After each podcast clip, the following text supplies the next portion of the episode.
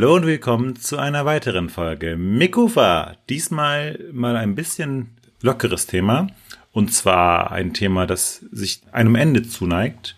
Und wie wir gerade auch schon beim Einspieler gehört haben, äh, kann das relativ schnell passieren in Computerspielen. Und zwar reden wir heute über das Game Over. Und zwar ja. diskutieren wir darüber, ob das Game Over tot ist. Diesmal auch wieder mit dabei Jens. Ja, hi. Hi. Und Ja auf dieser Seite. Und ähm, ja, Jens, wie kamen wir auf das Thema?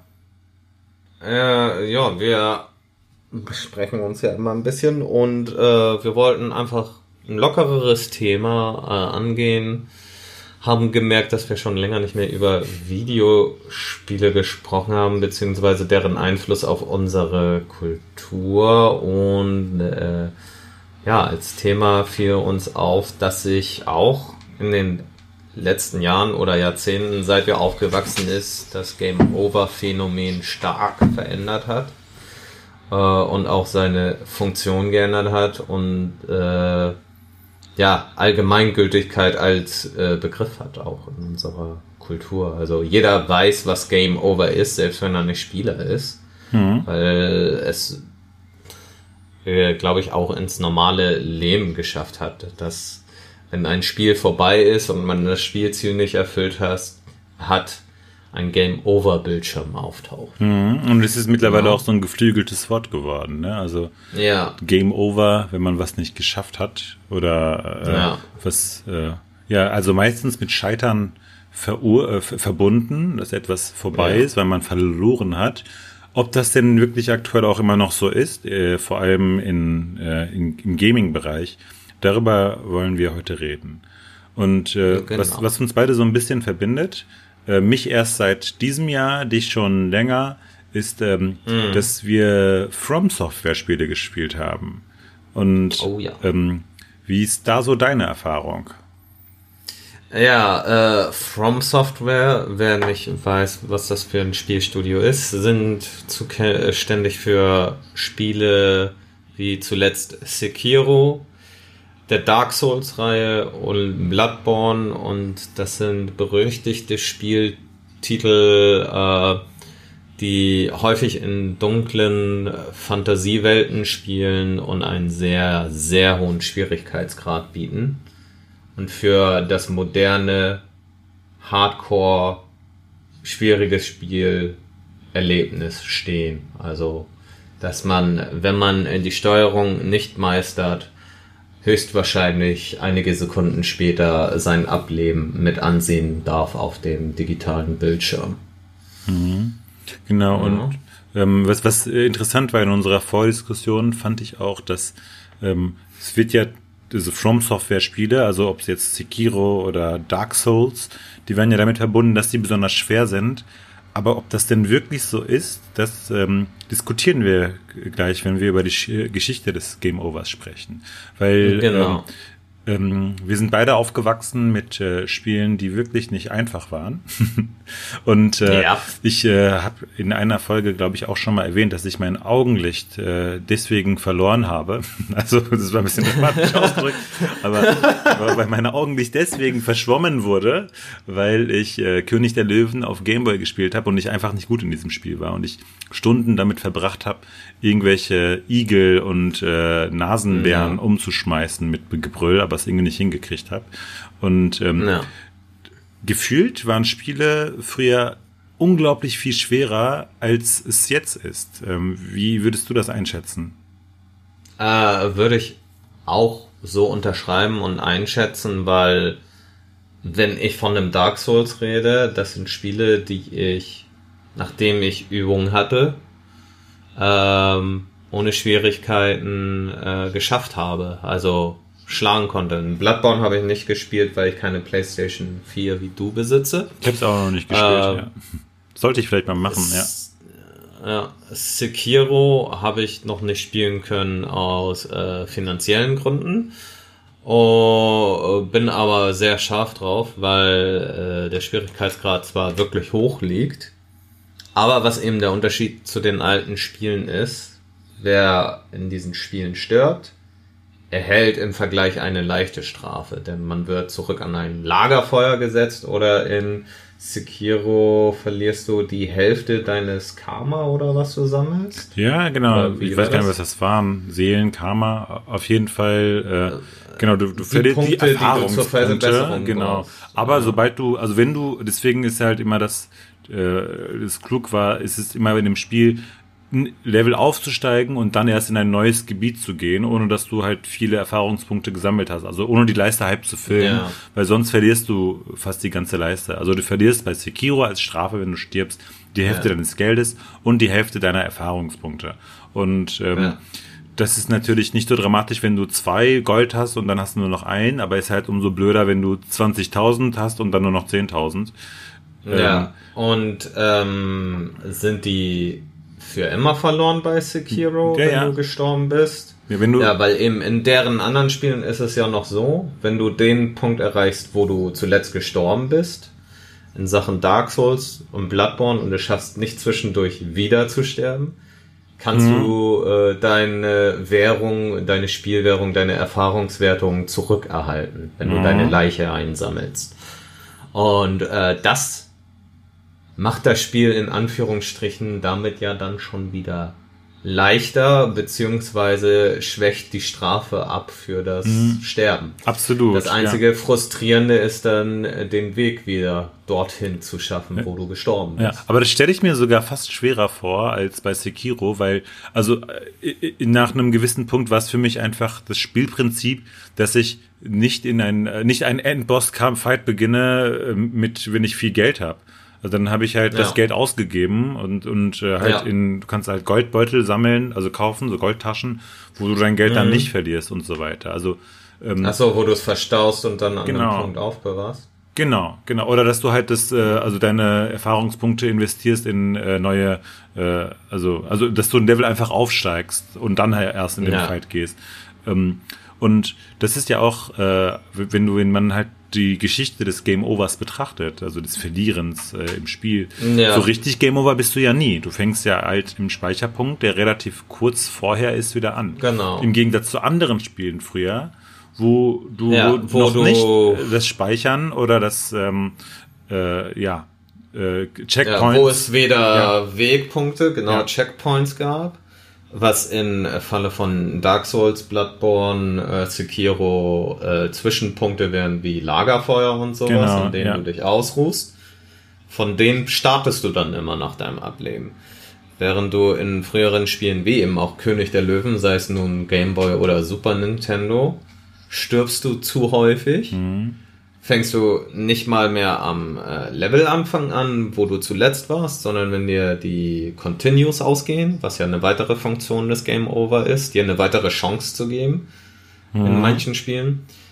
Äh, wenn dir die Continues ausgehen, musst du im allerersten Level starten mit nichts, was du dir erspielt hast und äh, das hast du in modernen Spielen nur noch sehr, sehr wenig oder begrenzt. Mhm. Zumindest bei großen Titeln.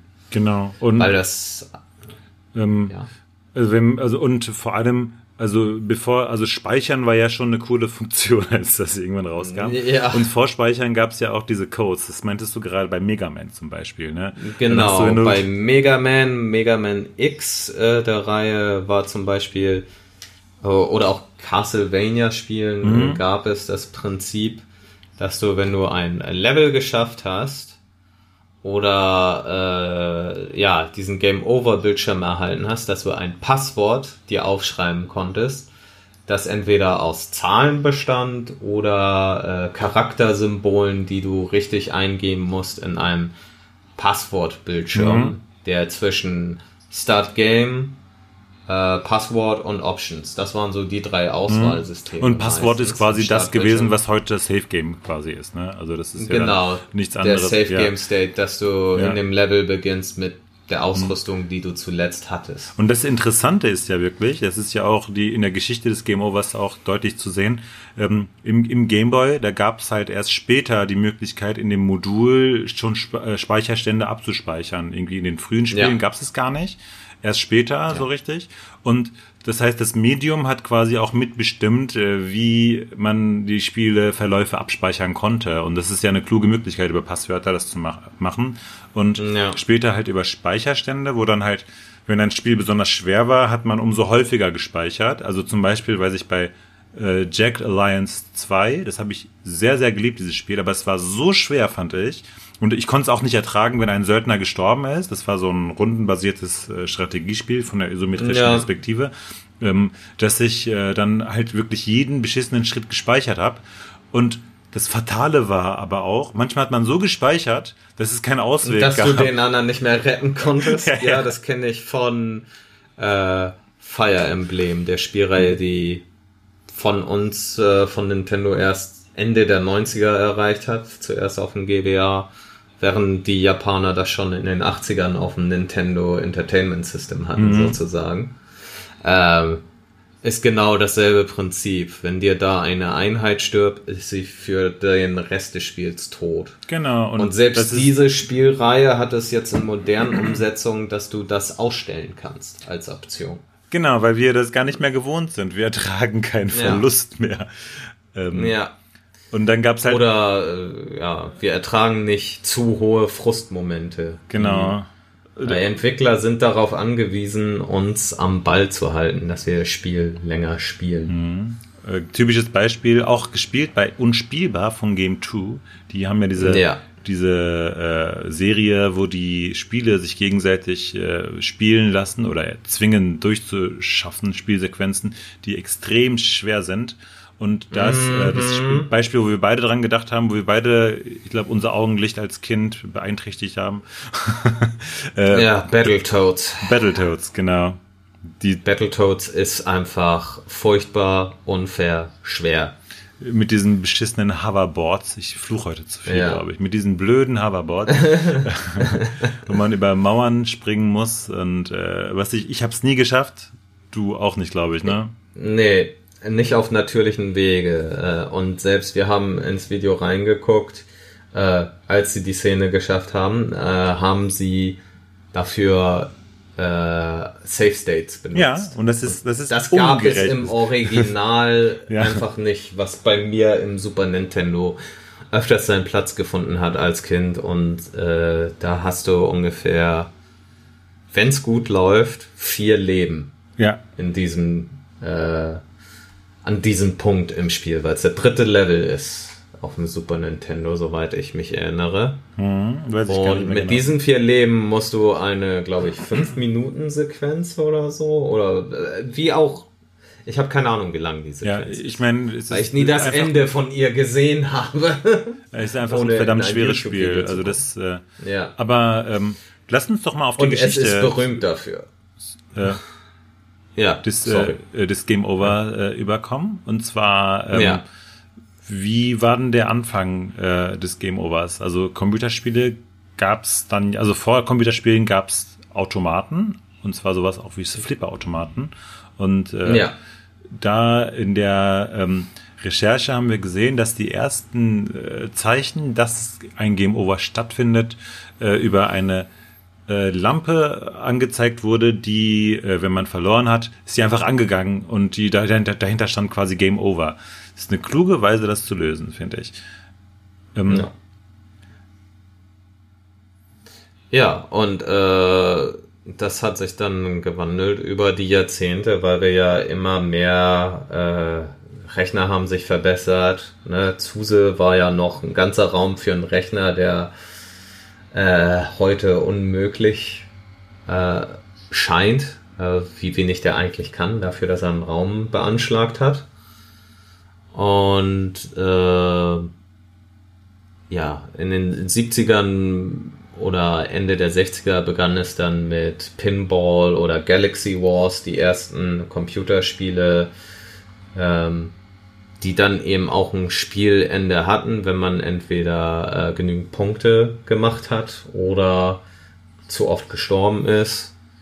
Und dann wurde ein Game Over eingeblendet. Mhm. Und äh, dann blieb die einzige Möglichkeit, also es gab keine Möglichkeit, das Spiel fortzusetzen. Das hieß einfach, das Spiel muss von vorne begonnen werden.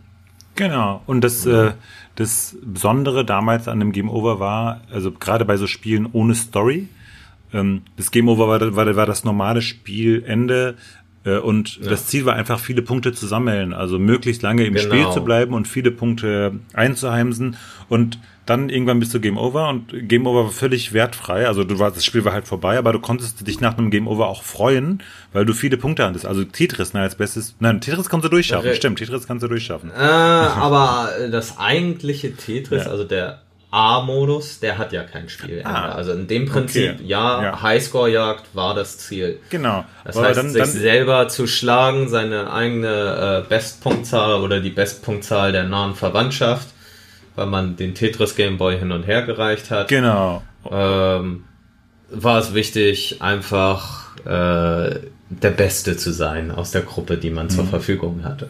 Und das konnte man durch den Highscore beweisen. Stimmt, und da ist Tetris das beste Beispiel eigentlich. Hat, kennt, glaube ich, jeder. Und ja. ich glaube, sogar altersübergreifend ist Tetris angesagt. Ja. Und äh, ich meine, er ist sogar popkulturell in den Simpsons aufgenommen in einer der frühen Staffeln, in dem Homer zu viel Tetris gespielt hat und dann March und die Kinder äh, in Tetris-Blöcke formt und im Auto unterbringt mit äh, dem ganzen Gepäck für den Urlaub. Oder so ähnlich war die Szene. Ja, ja das, also, das kenne ich auch. Wenn man zu viel irgendwas gezockt hat, dann denkt man nur noch in diesen Kategorien und spricht auch die Sprache dieser Spiele. Das ist, ja. äh, das ist gefährlich. ja. Ja, und, und das war halt die eine Funktion von Game Over, eben das Spiel zu einem Ende zu führen, weil du sonst endlos spielen würdest. Genau. Und ähm, äh, also ich meine, Flappy Bird fällt mir gerade spontan ein, ist ja auch so ein Beispiel, dass du einfach möglichst viele Tunnel da durchspringen äh, willst. Ähm, ja. Aber das ist, genau, damit fing das rein theoretisch an, wobei das Medium war ja noch ein anderes. Es gab ja damals noch kein, ähm, kein Gameboy oder so die Prä-Gameboy-Ära sozusagen oder Heimkonsolen-Ära. Ähm, äh, äh, die ist dadurch die gekennzeichnet, eher Mitte der 80er. Dass, dass, ja. die, dass das Game Over das Spielende markierte und den Spieler aber dazu motivieren sollte, irgendwann äh, weiterzuspielen. Und zwar, weil er sich Continues kaufen konnte. Und wir sind ja eingestiegen ja. mit diesem Continue Countdown, also von ab drei runtergezählt, von Street Fighter für diejenigen, die es erkannt haben.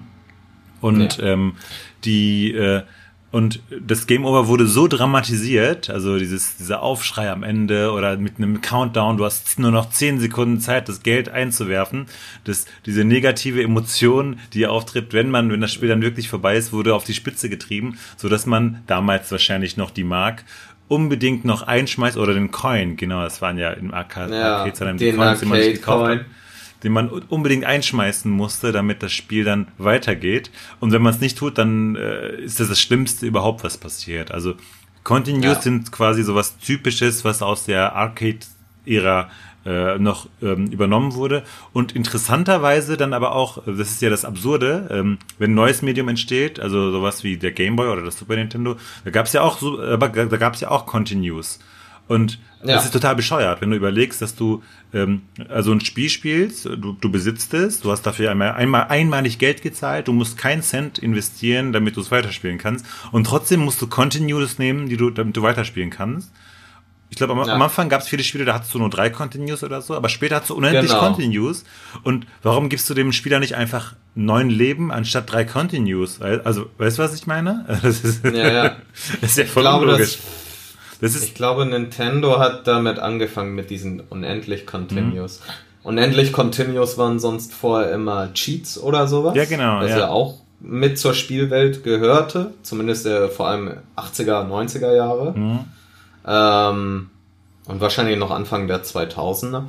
Ähm, aber so unendlich Continuous oder unendlich Leben, das war mhm. normalerweise etwas, was nur durch Cheats früher ja. zu erreichen war. Und das ist ein Zitat und, der Arcade-Automaten eigentlich. Also da, da ja. wurden die Arcade-Automaten zitiert und das Ganze übertragen auf eine Heimkonsole, wo das gar keinen Sinn mehr ergibt. Es gab ja keinen Zusammenhang mehr mit Continue und Geld.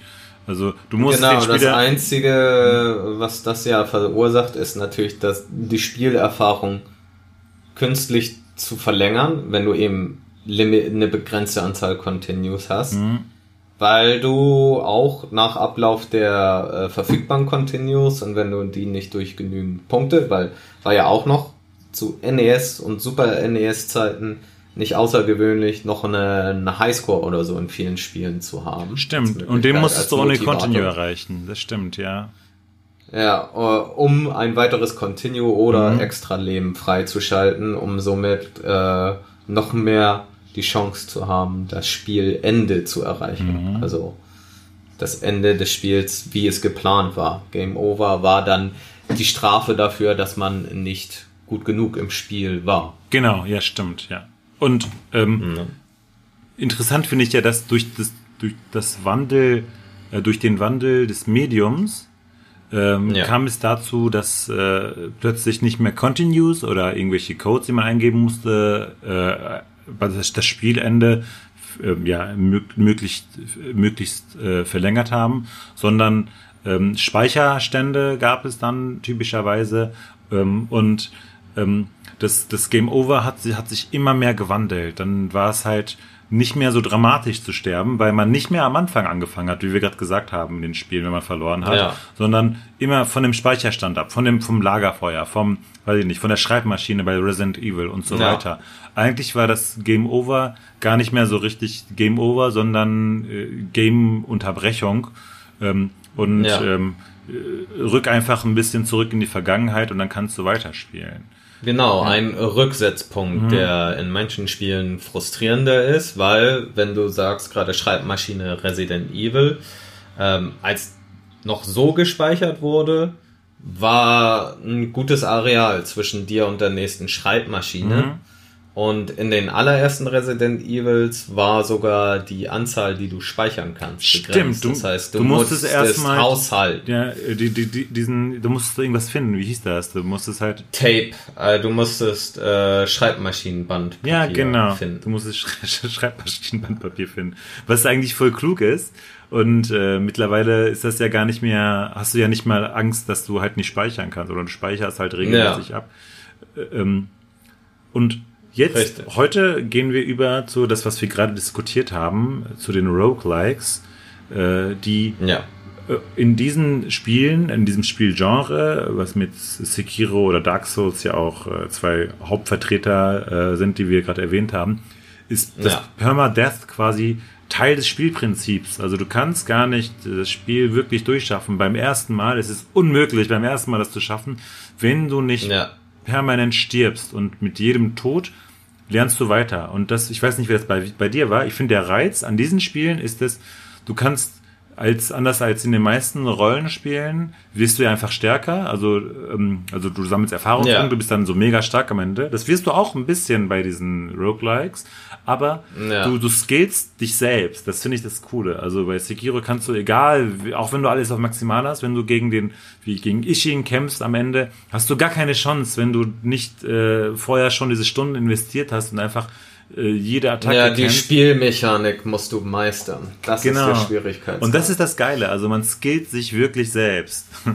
Dieser Skill bringt zwar nichts in anderen Bereichen, aber doch ein Endorphin äh, mehr im Kopf. Ich glaube. Ja, und äh, was du vielleicht lernst, ist äh, mit Frustsituationen besser umzugehen oder eben äh, frustresistenter zu werden in anstrengenden Situationen, weil hm. bei so einem schweren Spiel wie Sekiro. Boah, weiß ich nicht, ob das mir geholfen hat. Also ich weiß, dass ich nachts die Nachbarn nicht glücklich gemacht habe, da in dieser Phase.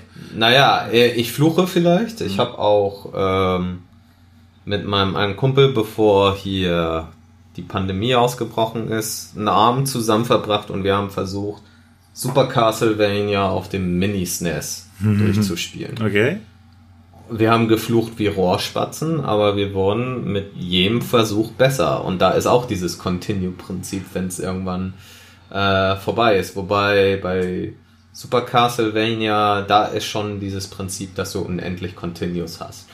Äh, und, aber und trotzdem eben, ist es frustrierend, ja, das ist ja. Es ist frustrierend, ja. aber du bist motiviert, mhm. weil du weißt, ähm, der Schwierigkeitsgrad kommt daher, dass du äh, geduldig sein musst. Mhm und auf deine Umgebung achten musst und ne, Spielmechanik mhm. kennen. Das heißt, äh, ne, im Sprung, wenn dich was trifft, du fällst leicht zurück und dann kannst du im Abgrund landen. Leben verloren. Scheiße. Wieder zurück zum Level anfangen. Genau, das ist, genau, genau. also man ist gar nicht mehr, ist, man ärgert sich zwar, aber man weiß halt ganz genau, okay, beim nächsten Mal muss ich das und das beachten, wenn ich gerade da lang gehe. Ja. Das ist so ein Lernen durch Tod.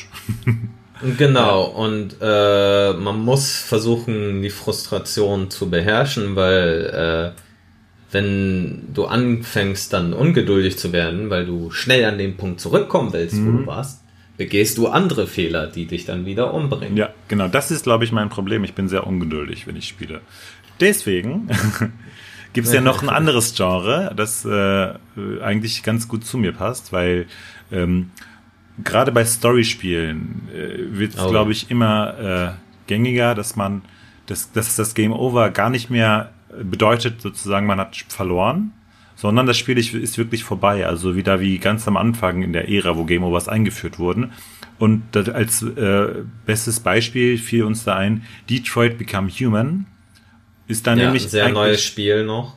Ist, ist ja eigentlich genau das, wenn du, wenn man verliert, ähm, ist, ist, hat man, also wenn man sozusagen irgendwas macht, dass der Hauptcharakter stirbt oder dass man festgenommen wird oder sonst was, dann äh, wird einfach einen, eine Videosequenz gezeigt, die zeigt dir auch äh, Wendungen nehmen kann und äh, irgendwas krasses passiert und das ist auch interessant.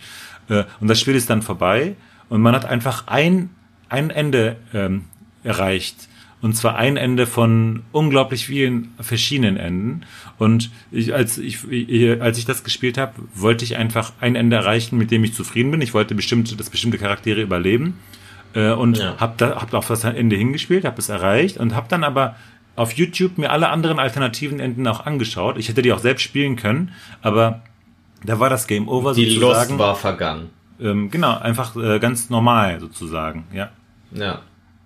Ja, du hast akzeptiert, dass du dieses Ende erzielt hast und das war dir äh, Befriedigung genug in dem Sinne. Genau. Weil ich glaube, bei Detroit Become Human kannst du auch sehen, welche Pfade du genommen ja, hast. Ja, genau. Ne? Und sehen, Einige Pfade habe ich auch. Noch eine andere Möglichkeit besteht, wo du hingehen kannst. Genau, man kann sich sozusagen an einem Punkt zurück äh, oder vorversetzen ja. und dann die anderen Pfade spielen. Habe ich nur für ein paar Pfade gemacht und dann weil es dann doch häufige Wiederholungen sind, habe ich es dann aber nicht komplett gemacht. Also da lag es ja. daran, wie bei der äh, Kritik von vielen äh, Spiele, Magazinen und Journalisten, dass du die Gespräche nicht überspringen konntest, die du schon kanntest, oder? Boah, hm, weil, daran habe ich jetzt gar nicht gedacht. Das war, wusste ich jetzt auch nicht. Ja. Kann aber daran gelegen okay. haben. Also ich äh, ja, weil ja. wenn man ja einen Dialog hört, den man schon vielleicht dreimal gehört hat, weil man einen Rücksetzpunkt hatte und dann da einfach nur zurückgeht, um eine andere Abzweigung schnell zu wählen. Ich glaube, mein Problem war eher, dass die dass Änderungen waren so minimal der Storyline, dass äh, das ist dir egal. Ja, war. genau. Also ich habe die meisten Videoclips, die ich dann gesehen habe, waren halt kannte ich schon und dann gab es halt eine Abweichung, wo dann statt der einen Person die andere Person erschossen wurde oder sowas. Und dann ja. äh, denkt man sich, okay, hat sich das jetzt gelohnt, dafür noch mal 20 Minuten zu investieren? Nein. Dann gucke ich mir lieber eine lieber Zusammenfassung bei YouTube rein, Clip. Ja. wo ich nicht mal alles vorher sehen muss. Ja. Also mein Problem. Äh, ja gut, ne? Andere wiederum würden es machen und da das ist schon ein Einschnitt in das Thema, was wir gleich noch behandeln näher, ähm, die halt alle Erfolge haben wollen. Und da musst du dann tatsächlich das Spiel ja komplett mit jedem Zweig spielen. Ne? Richtig, Genau. Und das war jetzt eigentlich ein ganz guter Übergang, glaube ich, zum nächsten Thema, ne? Ja. Ja, denke ich auch. Abgeleitet von dem Spiel Detroit Become Human, äh, wo man sieht, dass ich offenbar andere Motivationen mitbringe als jemand, der wirklich alle Enden selbst erspielen möchte, sind wir auf das Thema Spielertypen gekommen. Es, ja. Es gibt nämlich äh, einen Forschungsbereich, der nennt sich Ludologie, also die Wissenschaft der Spiele. Und die analysieren äh, Gaming als Forschungsbereich und welche Motivation dahinter steckt, wenn wir Spiele spielen. Und es ist, wie man sich denken würde, bringt nicht jeder Mensch die gleichen äh, Motivationen mit, wenn jemand spielt. Und ähm, da gab es 1996 eine Veröffentlichung von Bartel, der ähm, halt äh, an, anhand von einer gar nicht so großen Stichprobe äh, er ähm, äh, eine Theorie aufgestellt hat, was für verschiedene Spielertypen es geben könnte und hat dann so eine Taxonomie aufgestellt, äh, wo er das, ähm, wo die Motivation äh, auf, aufteilt, ähm, basierend auf den Freuden und den Trieben des Spielers und hat dann ähm, die Spieler aufgeteilt. Äh, einige mögen es halt mit der Spielwelt zu äh, agieren, also Act, und andere mögen eher Interaktionen, also halt äh, auch zwischen äh, die Spielwelt auch zu beeinflussen. Äh, und andere Spieler sind fokussiert eher auf das, auf die Spielwelt, also die, das Environment oder die World und ähm, wiederum andere sind eher darauf fokussiert, diese soziale Ebene in den Vordergrund zu rücken. Die sind dann Player fokussiert. Und basierend auf diesen, äh, auf diesen zwei Skalen äh, kann man quasi vier verschiedene Spielertypen feststellen. Also wir müssen im Vorhinein raus, äh, rausschicken, dass das natürlich sehr kritisiert wurde und als sehr basal dargestellt wurde und es wurde auch mehrfach ähm, äh, weiter bearbeitet und erweitert. Äh, aber die vier Spielertypen, die Bartel 96 äh, veröffentlicht hat, sind einmal die Killer, die versuchen, die Spielobjekte zu beeinflussen im Spiel. Also es geht halt um die äh, Spielobjekte und die den Konflikt mit anderen Spielern suchen. Also es sind wahrscheinlich so Counter-Strike-Spieler oder sowas. Ja, Leute, die wahrscheinlich mehr auf äh, Multiplayer-Erfahrungen abfahren gegen Menschen als äh, also wirklich auch in einem Versus. Genau, ja. Als äh, Spieler, die in eine Welt wie Sekiro abtauchen wollen, wo du alleine auf dich gestellt bist und gegen äh, da, ja, komm, da kommen wir gleich. KI spielst, ja. Genau. Dann die, der zweite Typ sind die Achiever, die Statusmerkmale ansammeln wollen und die, die Herausforderung der Spielewelt äh, sich stellen. Ähm, mhm. Dann die Explorer, die sich äh, mit der Spielwelt so intensiv auseinandersetzen, dass sie die gesamte Spielwelt erkunden wollen. Äh, und die Socializers, die halt, denen geht's halt mehr darum, so eine soziale Bindung zu den Mitspielern aufzustellen und ähm, den Handlungsstrang der Spielwelt äh, sozusagen mit diesen Spiel, äh, mit Mitspielern zu erk erkunden. Und wenn wir uns ja. diese vier Typen betrachten, ähm, wo würdest du dich eher einordnen, Jens? Also ich sehe natürlich, wie wohl jeder, dass bestimmte Punkte erfüllt sind. Bei jeder Kategorie, aber am, äh, am stärksten würde ich mich zu den Explorern zählen, einfach weil, weil ich es liebe, äh, wenn eine Welt gut und großartig gestaltet ist, äh, jede Ecke zu erkunden und noch einen Schatz zu suchen, zu finden oder äh, noch eine, ja, noch eine Umgebung, die vielleicht nicht jeder gesehen hat, wenn mhm. er einfach nur der Geschichte folgt. Äh, an, ansonsten, ähm, ja.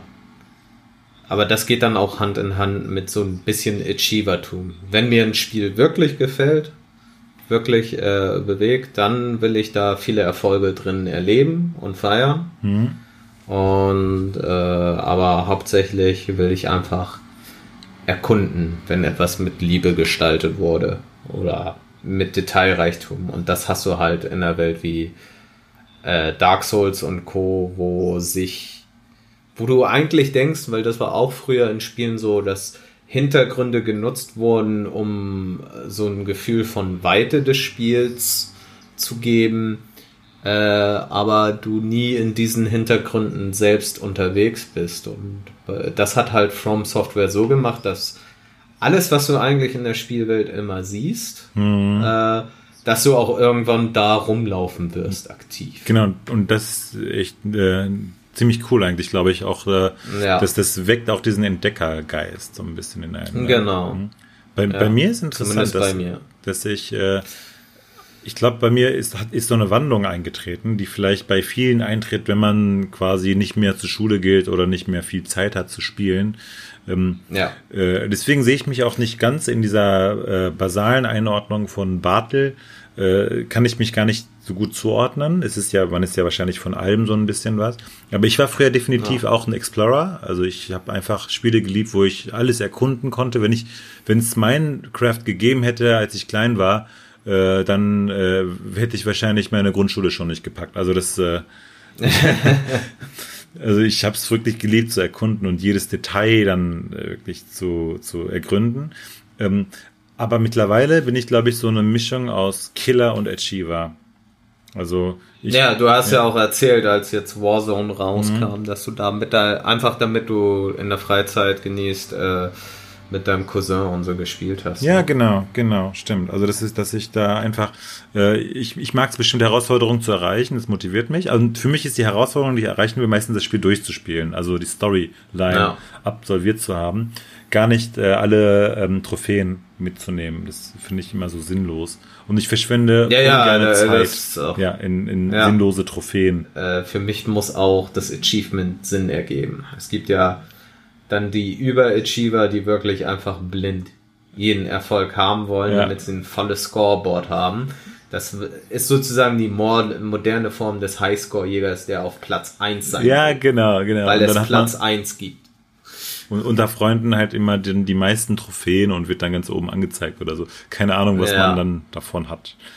Wo ich mich viel besser äh, einordnen kann, sind eigentlich diese Kategorien von Yi, also YEE, 2006 hat er die veröffentlicht. Der hat das nochmal so ein bisschen erweitert um weitere Kategorien und ähm, die anderen Einzelkategorien so ein bisschen reduziert. Äh, das sind dann bei ihm sechs Kategorien und die nennen sich Action, Social, Mastery, Achievement, Immersion und Creativity. Und ähm, äh, ich stelle die jetzt nicht einzeln vor, die einzelnen Kategorien. Mm. Die kann man sich, glaube ich, ganz gut auch ergoogeln und verlinken in den Show Notes.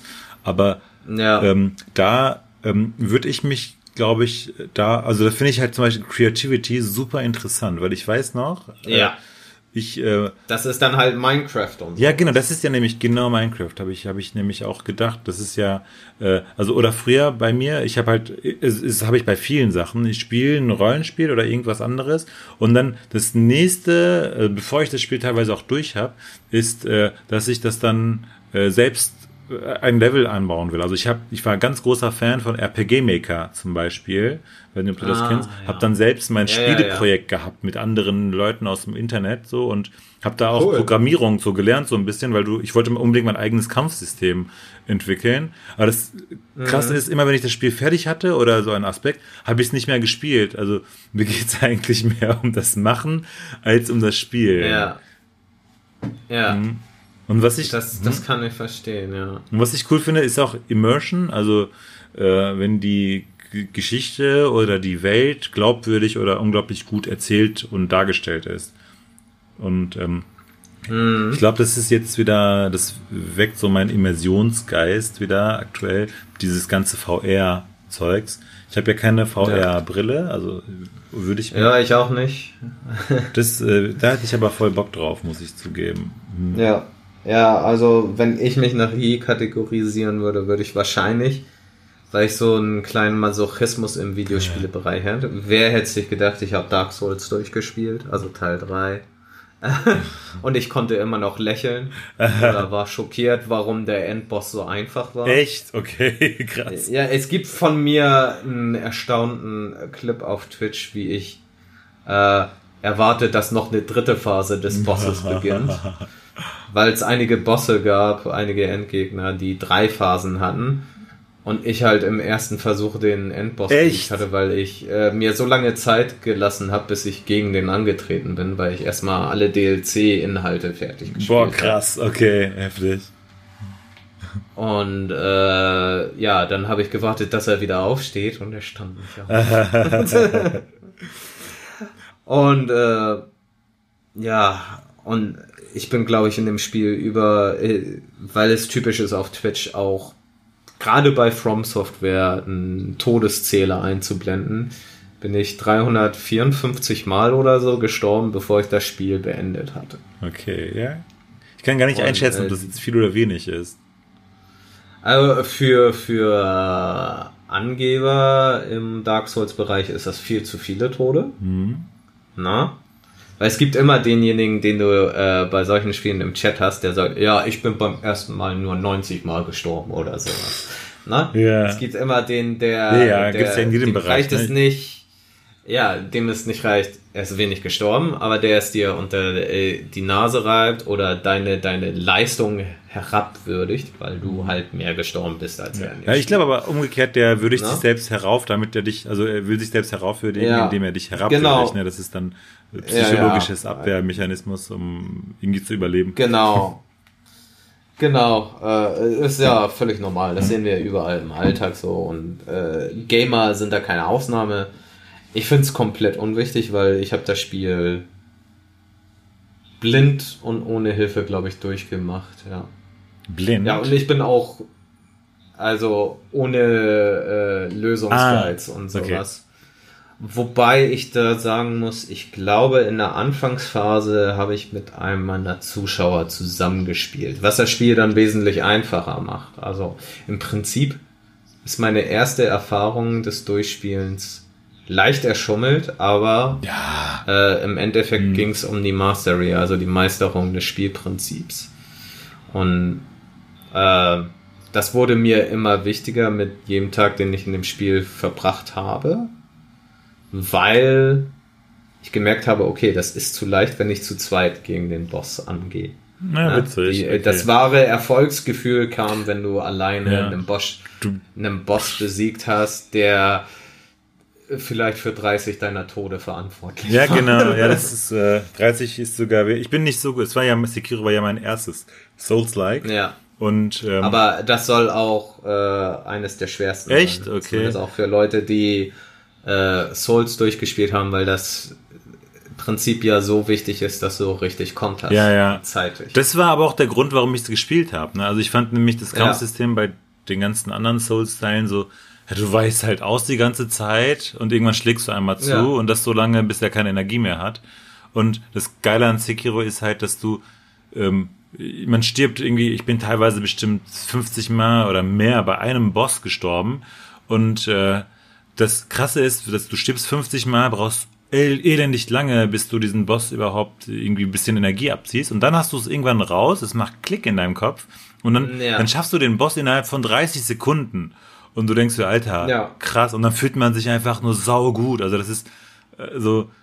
Also ich hätte, glaube ich, nicht aufhören dürfen, bevor ich das Spiel durchgespielt habe. Sonst hätte ich dieses, sonst äh, hätte ich so einen starken Verfall meines Selbstwertes erlitten.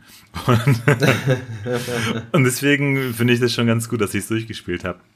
Ich saß halt Ja. eine Woche alleine schon an dem Endboss, ne? Also das war, war schon ein krasser ja, Kampf. der ist und, berüchtigt. Ich weiß nicht, wie er aussieht oder so, aber ich freue mich, wenn ich das spielen und werde. der hat drei Formen, also den musst du. Oh, jetzt habe ich schon gespoilert. Ja, aber das, das ist in Ordnung. Mhm. Drei Formen, das ist so gängig im Endgame, glaube ich, von Mhm. From Software. Es ist so ein typisches Element. Das ist die Macht der drei. Ja, irgendwie schon, ne? Deshalb habe ich das so äh, erwartet beim Endboss. Und das ist auch Videogame-Klischee. Das gab es auch zu Super Nintendo-Zeiten. ja, ja. Dass der Endboss drei Formen hatte. Genau. Und, und, und typisch ist es auch bei Videogames irgendwie gefühlt, zumindest früher so, ich spiele ja nicht mehr so viel. Aber das ist der letzte, die allerletzte Form, wo man erwartet, dass jetzt die schwerste, oft die leichte Form ist.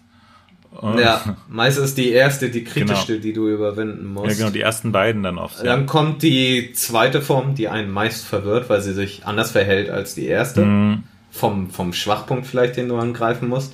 Und die dritte ist einfach meist irgendwas Riesiges, äh, ja, genau. Wo du vielleicht nicht unbedingt leicht an den Schwachpunkt rankommst, aber ihn dir direkt denken kannst. Es ist mehr dieses visuelle Erlebnis, dass man sich denkt, boah, der Ja. ist groß und stark. Aber ja, äh, das ist äh, ja oft so, je größer, umso besser fallen die. ja, genau.